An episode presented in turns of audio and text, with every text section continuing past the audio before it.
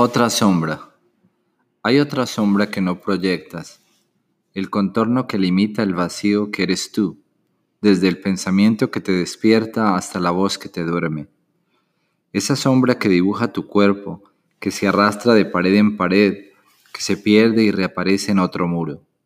Esa sombra que atraes de tanto odiarte y que llevas a la cama para amar, melancólica y pesadamente.